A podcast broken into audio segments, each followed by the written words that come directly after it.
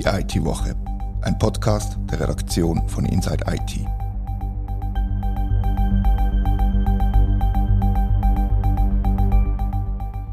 Herzlich willkommen zur IT-Woche. Mein Name ist Rita Vogt und heute rede ich mit Thomas Schwendener über Geopolitik, Produkte von Firmen aus autoritären Ländern, deren Einsatz in der Schweiz und was es für unser Land bedeutet. Tom, du hast dich wochenlang, kann man sagen, mit der Geotechnik beschäftigt. Was war die Motivation, gewesen, eine ganze Artikelserie zu diesem Thema zu machen? Ja, also ich meine, wenn man sich die Weltlage anschaut, dann drängt sich das fast auf. Und zwar nicht erst seit dem Überfall von Russland auf die Ukraine, sondern äh, die Geschichte zwischen China und den USA, die äh, schwelt schon länger. Da wird schon länger auch von einem neuen Kalten Krieg, was ich ein bisschen irreführend finde, ähm, geredet. Oder auch eben von einem Auseinanderfallen von der Technologiewelt, von einem Decoupling. Ähm, weil tatsächlich auch China zum Beispiel im Rahmen von ihrer grossen Investitionsoffensive äh, neue Seitenstraße auch eigene Tech-Standards versucht zu etablieren. Und mich hat es einfach mal wundern genau, wie sieht die Situation aus, aus ähm, sicherheitspolitischer Sicht, aber eben auch aus technologischer Sicht und was Unternehmen, Firmen wie Huawei und Kaspersky wo eben im Westen, wenn man es so sagen will, unter Beschuss stehen an Transparenzmaßnahmen. Und wenn du jetzt in drei Sätzen müsstest zusammenfassen, wie die Situation aussieht, wie sieht sie aus? Ja, man kann ein Wort benutzen, beschissen. Das ist ein schönes Wort. wenn man das darf in einem Podcast sagen. Selbstverständlich darf man das sagen. Also ich meine, es ist nicht erst seit dem Krieg so, sondern es ist tatsächlich so, dass China als aufstrebende Weltmacht und die USA wo man muss sagen, über eine längere Frist auf dem absteigenden Ast ist, vor allem noch eine militärische Macht besitzt. Ähm, jetzt läuft es wirtschaftlich ein bisschen besser, aber in so Phasen, ne, wo Imperien untergegangen sind, wenn man es so nennen will, oder wo so eine Weltordnung, wo ein Pol besessen hat, äh, in eine andere übergeht, ist immer von Krieg und von Auseinandersetzungen geprägt gewesen. Und es besteht zumindest Gefahr, dass das auch auf uns zukommt und das hat auch Folgen ähm, für Technologie, für Standards, für, für die Vernetzung der Welt und so weiter. Wenn man schaut, was in anderen Ländern passiert ist, dann sieht man, dass es in Amerika Bestrebungen gibt, Produkte von Huawei zu verbieten konkret. In Deutschland gibt es so eine Empfehlung, auf Kaspersky zu verzichten. Gibt es in der Schweiz ähnliche Ideen oder Vorstöße, was das Verbot oder, oder zumindest eine Empfehlung zur Umgehung von solchen Produkten? Ja, also es gibt, es ist im Nationalrat hat es einen Vorstoß gegeben, oder zwei besser gesagt, dass man Technologie von Firmen, die in autoritären Staaten beheimatet sind, kann aus Netzwerk verbannen. Der Bundesrat hat das zur Ablehnung empfohlen. Es ist sogar namentlich Huawei erwähnt worden in dem, in dem Vorstoß.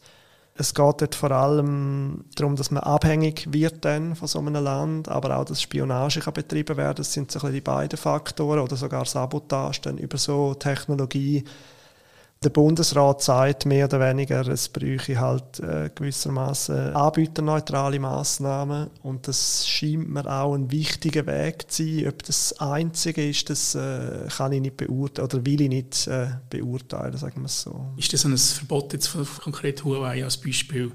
Ist das überhaupt umsetzbar? Also das, die sind ja überall tief drin, was Technologie betrifft. Das kostet Unmengen an Milliarden Franken, wenn man das ersetzen will, oder? Ja, also es ist, in den USA sind sie tatsächlich dran, das Zeug auszubauen. Und äh, das kostet viel. Ich habe die Summe jetzt nicht mehr im Kopf, aber sie haben es irgendwie äh, mehrere Milliarden haben sie müssen verdoppeln an Kompensationszahlungen. Da kommt dann natürlich, das ist ja ein, riesige, ein riesiges, äh, ein gordischer Knoten, wo man kaum durch Trend kriegt. Das ist zu der Geopolitik wir natürlich dann handfeste wirtschaftliche Interessen dazu, von den Firmen, aber auch von den von den jeweiligen Behörden, die die Sachen in Auftrag geben. Huawei ist sehr günstig in der 5G-Ausstattung und das führt zu diversen Konfliktlinien. Und das sauber aufzudröseln, das ist, äh, das ist einigermaßen komplex.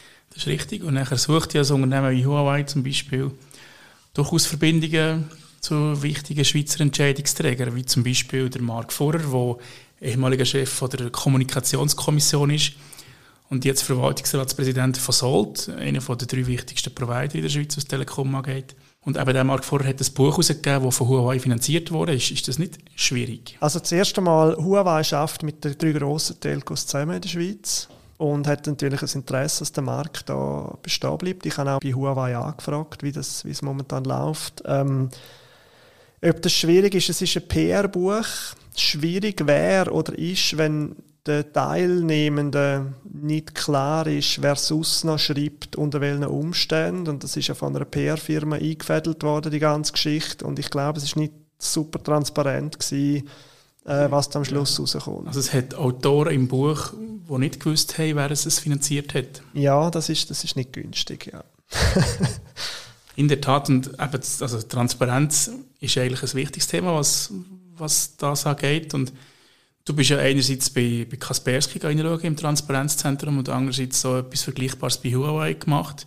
Was hast du für einen Eindruck gehabt von diesen beiden Firmen? Vielleicht können wir es gesondert anschauen. Also Kaspersky bin ich in Opfiken im Transparenzzentrum. Das ist mehr oder weniger ein schlichter Raum. Man kann äh, Source Code, Updates, äh, Architektur und so unter die Lupe nehmen in der ganzen Recherche, die sind sehr transparent gewesen, muss man sagen. Es sind auch dann, wo ich dort war, bei zwei Leuten aus Moskau zugeschaltet gewesen, die mit mir geredet haben. Ähm, und sie haben mir auch einen Auditbericht geschickt von einem von den vier grossen Wirtschaftsprüfungskonzernen, den ich durchlesen konnte ich habe den Eindruck, es wird sehr, sie sind sehr bemüht um Transparenz, aber es ist natürlich keine Garantie. Kaspersky hat jetzt das grosse Zentrum in Moskau, wo auch der Eugene Kaspersky wohnt, der Chef. Es ist ja immer geheißen worden, man könnte ihn natürlich auch zwingen und die haben einen Zugriff auf die Infrastruktur da in Zürich das heißt, es ist nie ausgeschlossen, dass Russland äh, das Unternehmen instrumentalisiert. Das ist nicht im Interesse vom Unternehmen und sie versuchen auch mit technischen Maßnahmen wie einem sehr strengen Auditierungsprozess, wenn sie, äh, wenn sie Software neu ausspielen, das zu vermeiden, aber natürlich eine Garantie ist es nicht. Und der Eugene heisst ja richtig, nicht Eugene, sondern Evgeny Valentinovic. also das ist auch schon färbisch, ein bisschen, oder? ja, was ich interessant fand, hat beim, wo der Krieg angefangen hat, hat er sich gegen den Krieg geäußert. Das sei ein Verbrechen der Menschen, oder das sei schlimm. Aber er hat nicht Russland verurteilt, zum Beispiel. Das ist klar, er wohnt in Russland, in Moskau. Das, es wird sehr, sehr streng geahndet, wenn man sich gegen den Krieg ausspricht. Und das spricht ja nicht gegen ihn und es spricht auch nicht gegen die Firmen. Es ist einfach, es zeigt halt, dass es, dass es ein Problem ist, wenn man derzeit in Russland lebt und eine internationale Tech-Firma führt. Die ist natürlich jetzt auch äh, juristisch schon länger aufgespalten worden. Also die Schweizer äh, Ländergesellschaft ist bei einer Holding, die in UK angesiedelt ist, untergebracht. Aber eben technologisch hängen die Sachen natürlich zusammen. Das ist, also das, man muss Updates überspielen, man muss Malware analysieren. Es ist gar nicht anders möglich. Das geht nicht anders. Und was hast du von Huawei für einen Eindruck bekommen in den Gesprächen? Ja, bei Huawei ist es ein bisschen anders gelaufen. Ich habe mehrere Mails geschickt. Dann habe ich schriftlich relativ ausführliche Antworten bekommen zum technologischen Prozess. Ich glaube, die geben sich auch sehr Mühe dort, dass man eben die Software unter die Lupe nehmen kann. Die haben ein Zentrum in Belgien man kann auch äh, in Shenzhen kann man, ähm, Hardware anschauen von Huawei. Ich weiß auch von anderen Maßnahmen, die sie ergriffen haben, die nicht spruchreif sind, wo, ähm, wo sie tatsächlich sich Mühe geben, auch Transparenz herzustellen. Es ist bei Huawei ein bisschen verzwickter. Also einerseits ist es mit den Besitzstrukturen nie klar. Es haben Recherchen auch gezeigt, von der Republik unter anderem, dass halt Huawei ist offiziell im Besitz von den Mitarbeitenden, aber die haben offenbar Verbindungen zur kommunistischen Partei. In China hat es nie einen offiziellen Bruch gegeben. Also im Gegensatz zu Russland, wo ja ähm, die Sowjetunion sich aufgelöst hat, hat es in China nicht gegeben. Das heißt, die Strukturen, die politischen, sind natürlich die haben eine gewisse Kontinuität und der Chef von Huawei und die Gründer, der benutzt zum Beispiel auch Metaphern von der kommunistischen Partei, also von einem langen Marsch geredet. Das ist einer der zentralen Gründungsmythen von der kommunistischen Partei China. Und das ist alles nicht sehr vertrauenserweckend, muss man sagen. Ähm, eben aber gleichzeitig haben sie auch Bestrebungen für Transparenz. Ähm, aber die Recherchen sind mühsamer bei Huawei, das kann man so sagen. ja, also, also kommt mir etwas hin. Ich habe ja ein, ein Interview angefragt mit dem CTO, mit dem obersten Technikchef von Huawei und, und dann habe ich gesagt, ja, kannst du ein bisschen über neue Technologien und so reden? Und er hat gesagt, ja, ja, aber ich würde auch gerne über Geopolitik reden mit ihm. Aber äh, mit dieser Forderung bin ich auf Tobi Ohren gestoßen und habe seitdem nicht mehr gehört, was jetzt das Interview mit ihm anbelangt. Also sie sind da zum Teil schon ja. zurückhaltend, kann man sagen. Ja, eben, man muss dann, jetzt, das ist jetzt ein ganz wichtiger Punkt, finde ich, bei diesen Beurteilungen, zum Beispiel vom Bundesamt für Sicherheit und Informationstechnologie, vom BSI aus Deutschland, wo vor Kaspersky gewarnt hat, oder die USA, wo Huawei auf eine schwarze Liste genommen hat, das sind natürlich auch geopolitische Entscheidungen. Also das heißt, wir wissen ja mittlerweile, dass Hersteller von, aus den USA teilweise Backdoors eingebaut worden sind. Seit den Snowden-Enthüllungen weiß man das. Man weiß auch, dass Verschlüsselungsalgorithmen vom NSA gepusht worden sind, um dort gewisse äh, Einblicke zu haben. Das sind dann natürlich Entscheidungen, wo man innerhalb von einem geopolitisch schwelenden Konflikt sich für eine Seite entscheidet. Es wird dann mit Demokratie begründet, in aller Regel für die USA. Traditionell ist die Schweiz offiziell neutral, aber im Westen angesiedelt. Das heißt, man hat sofort harte politische Interessen drin, die nebst der wirtschaftlichen wichtige Rolle spielen. Jetzt, wenn man so auf die Schweiz schaut, du hast ja mit Forschern von der ETH geredet und die ein bisschen Auskunft gegeben, zu, was das bedeutet, man sich abhängig macht von so einem Konzern aus, aus so einem Land eben wie China oder Russland. Was ist da Ihre, Ihre Meinung dazu? Ja, also ich habe mit dem äh, Julian Kamasa vom CSS, vom äh, Center äh, for Cyber äh, Security Studies geredet. Eben, das sind sicherheitspolitische Forschung, also nicht Cyber Security in erster Linie, sondern Sicherheitspolitik. Der hat gesagt, wir machen sich abhängig. Also wir können es vergleichen, wie wenn man äh, von Gaslieferungen von Russland abhängig sei wenn man Huawei-Komponenten in der Infrastruktur hat.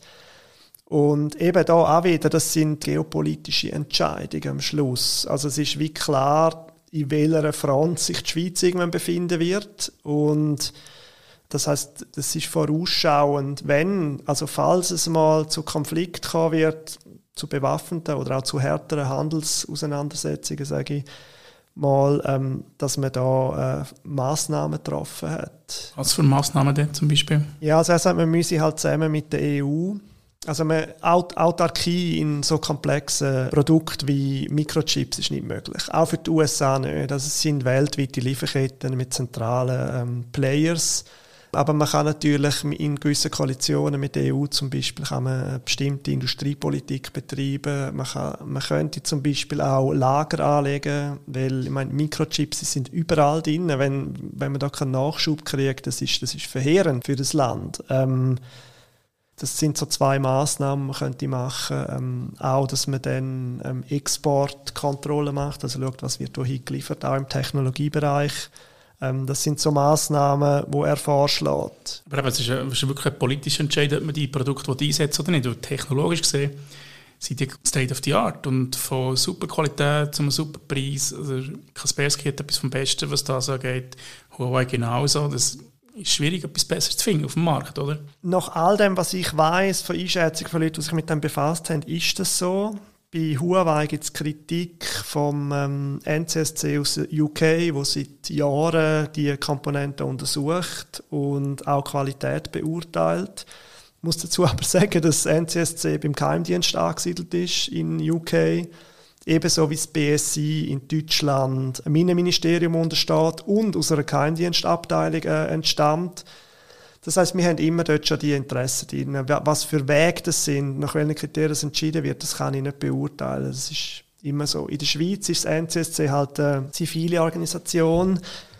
Ich befürchte oder würde sagen, falls NCSC beim VBS angesiedelt wird, werden wir nicht nur politische Entscheidungen haben dort, sondern wir werden auch die Gefahr haben, dass entdeckte Lücken allenfalls für nachrichtendienstliche Zwecke gesetzt werden, statt publiziert. Und das ist ein Problem für die IT-Security. Ja, ja, gestern das Interview publiziert, ein Sicherheitsforscher von Checkpoint, das ist ein israelischer Softwareanbieter oder Sicherheitslösungsanbieter, besser gesagt. Und er sagt, das VBS, also das Militärdepartement, wäre nicht der richtige Ort für ein NCSC. Also bestätigt deine, deine Aussage. Mhm, das ist interessant, dass es von einem israelischen ähm, Security-Mensch kommt. Ja. Ja, Israel selber ist äh, beim, beim Prime Minister, also beim Premierminister angehängt und bewusst nicht beim Militär angesiedelt worden, weil es einfach Interessenskonflikte gäbe. Mhm. Aber jetzt können wir noch lange über die, die angeblich bösen Chinesen und bösen Russen reden. Aber es sind westliche Firmen, wie zum Beispiel Cisco, wo von Amerika, die ähnliche Komponenten baut wie Huawei, sind die vertrauenswürdiger? Zum einen sind die börsenkotiert, das heißt zu Transparenz verpflichtet, was Geschäftsentwicklung angeht, Besitzstrukturen und so weiter. Zum anderen sind sie äh, halt eben US-Firmen, das heißt, sie sind äh, traditionelle gewissermaßen Verbündete. Ähm, wenn man das so sagen will, die Schweiz ist ja offiziell neutral, aber klar, wie sie sich in Konfliktsituationen immer schon ähm, positioniert hat. Und es gibt ja mittlerweile Beweis, also das ist ja bei diesen Leaks, die es gegeben hat, dass, äh, dass da auch Backdoors drin sind, also bewusst eingebaute Schwachstellen, ähm, das weiß man mittlerweile. Ähm, ja, also es ist dann halt wirklich ein politischer Entscheid, dass man sagt, ja, in den USA könnte theoretisch ein Gericht den Geheimdienst zurückpfeifen. Aber das sind natürlich hypothetische Geschichten, weil wir werden nie erfahren, was der NSA alles kann. Ich habe ja lustigerweise ähm, gestern mit dem Bruce Schneier kurz äh, können reden. Der war in Zürich, gewesen. der hat schon 2007 publiziert, dass einer von vier Zufallsgeneratoren für Verschlüsselungsalgorithmen, wo es NIST, also das Standardisierungsgremium von der USA, das offizielle, ähm, empfohlen hat, vom NSA der Backdoor bestückt worden ist. Er hat das 2007 publiziert und es hat sich Jahre später bestätigt durch Snowden-Veröffentlichungen. Äh, und das ist einfach, das sind die Mittel, wo die Geheimdienste haben. Wir werden das nie, die meisten Sachen werden wir höchstwahrscheinlich nicht erfahren. Und das Problem ist, wenn wir dann so Sachen beurteilen, wie eben die Sicherheit von Huawei oder wie transparent ist es oder auch von Kaspersky oder auch von einem US-Anbieter natürlich, stochern wir im Dunkeln. Also wir können anschauen, was für Massnahmen ergreifen die, aber schlussendlich ist der einzige Weg, wo die Schweiz kann gehen kann, ist das eine ist eine Technologiepolitik betreiben und das andere ist auch herstellerunabhängige Maßnahmen treffen, um eine gewisse Sicherheit herstellen. Also zum Beispiel Zero Trust, nicht an einen Anbieter vertrauen, sondern möglichst die Infrastruktur so aufstellen, dass auf möglichst wenig Vertrauen basiert. Wie groß ist deine Hoffnung, dass das unseren Parlamentarierinnen und Parlamentariern in Bern bewusst ist und dass sie entsprechend handeln? Gibt es da Hoffnung? Ja, die Hoffnung stirbt ja meistens zuletzt. Sie ist noch nicht ganz tot. Ähm, Sie röchelt aber schon ziemlich, würde ich sagen, oder? Ja, in Technologiefragen hinkt Politik generell sehr hinein an. Und so ein Trägsystem wie die Schweiz sowieso nochmal. Ich glaube, mittlerweile gibt es langsam mehr Kompetenzen. Ich glaube auch, dass das NCSC jetzt eben zu einem Bundesamt soll umgebaut werden, das deutet auf das hin. Ich glaube, es gibt schon gewisse Bewegungen, sage ich da, aber Tech-Hersteller, Nachrichtendienste bewegen sich auch. die sind äh, ja. aufgrund von der zentralisierten Struktur natürlich auch sehr viel schneller. Technologieentwicklung ist sehr schnell. Und ich glaube, wir brauchen nebst allen technischen Maßnahmen einfach auch eine relativ strenge Regulation am Schluss von der IT-Sicherheit. Das ist meine Überzeugung und das kommt man nicht um. Ja, und ich glaube nicht, dass sie dass die Politik hinterherhängt, sondern dass sie an den Paralympics teilnimmt. ja. um das mal ein bisschen flapsig formulieren, genau. Aber nein, du, du hast es am Anfang gesagt. Die Situation ist beschissen und ich glaube, viel treffender kann man es nicht sagen, nachdem wir da 20 Minuten miteinander diskutiert haben. Ja, ich glaube auch, ja. Und äh, was es für Auswege gibt, ich glaube, es wird große gesellschaftliche Veränderungen. Es sind keine Technologiefragen schlussendlich. Man kann technologische Maßnahmen treffen, aber am Schluss sind es geopolitische, wirtschaftspolitische und sicherheitspolitische Fragen, die da aufs Tapet kommen. Und das sind keine technische Geschichten. Das wird man nur mit Maßnahmen können ergreifen, die letztlich international sein. müssen. Weil die Techwelt ist international. Wir werden in der Schweiz keine Garantien haben für irgendetwas. Das wird man müssen zusammen anschauen und das wird schwieriger werden, wenn China und die USA sich weiter voneinander entfernen. Wie geht die Serie weiter? Eine Geschichte kommt noch, oder? Genau, ich habe am Schluss noch mit Security Forscher und Experten geredet darüber, was für Maßnahmen die Schweiz ergreifen kann. Eben eine wäre so ein nationales Testzentrum, wo aber natürlich auch nur einen kleinen Bereich abdeckt oder eben so Ansätze wie Zero Trust oder dass man Sicherheit im Design schon muss berücksichtigen, dass man das Netzwerkverkehr überwacht oder eben politische Maßnahmen ergreift und äh, das wird im letzten Teil dann äh, dargelegt, was dort Befunde sind. Von Sind wir gespannt, ich freue mich. Danke für das Gespräch, spannend gewesen. Merci auch. Wir haben den Podcast aufgezeichnet am 23. September. Danke mal fürs Zuhören und wir freuen uns über Feedback auf redaktion.inside-it.ch. Das war die IT-Woche, ein Podcast von der Redaktion von Inside IT. Danke vielmals fürs Zuhören.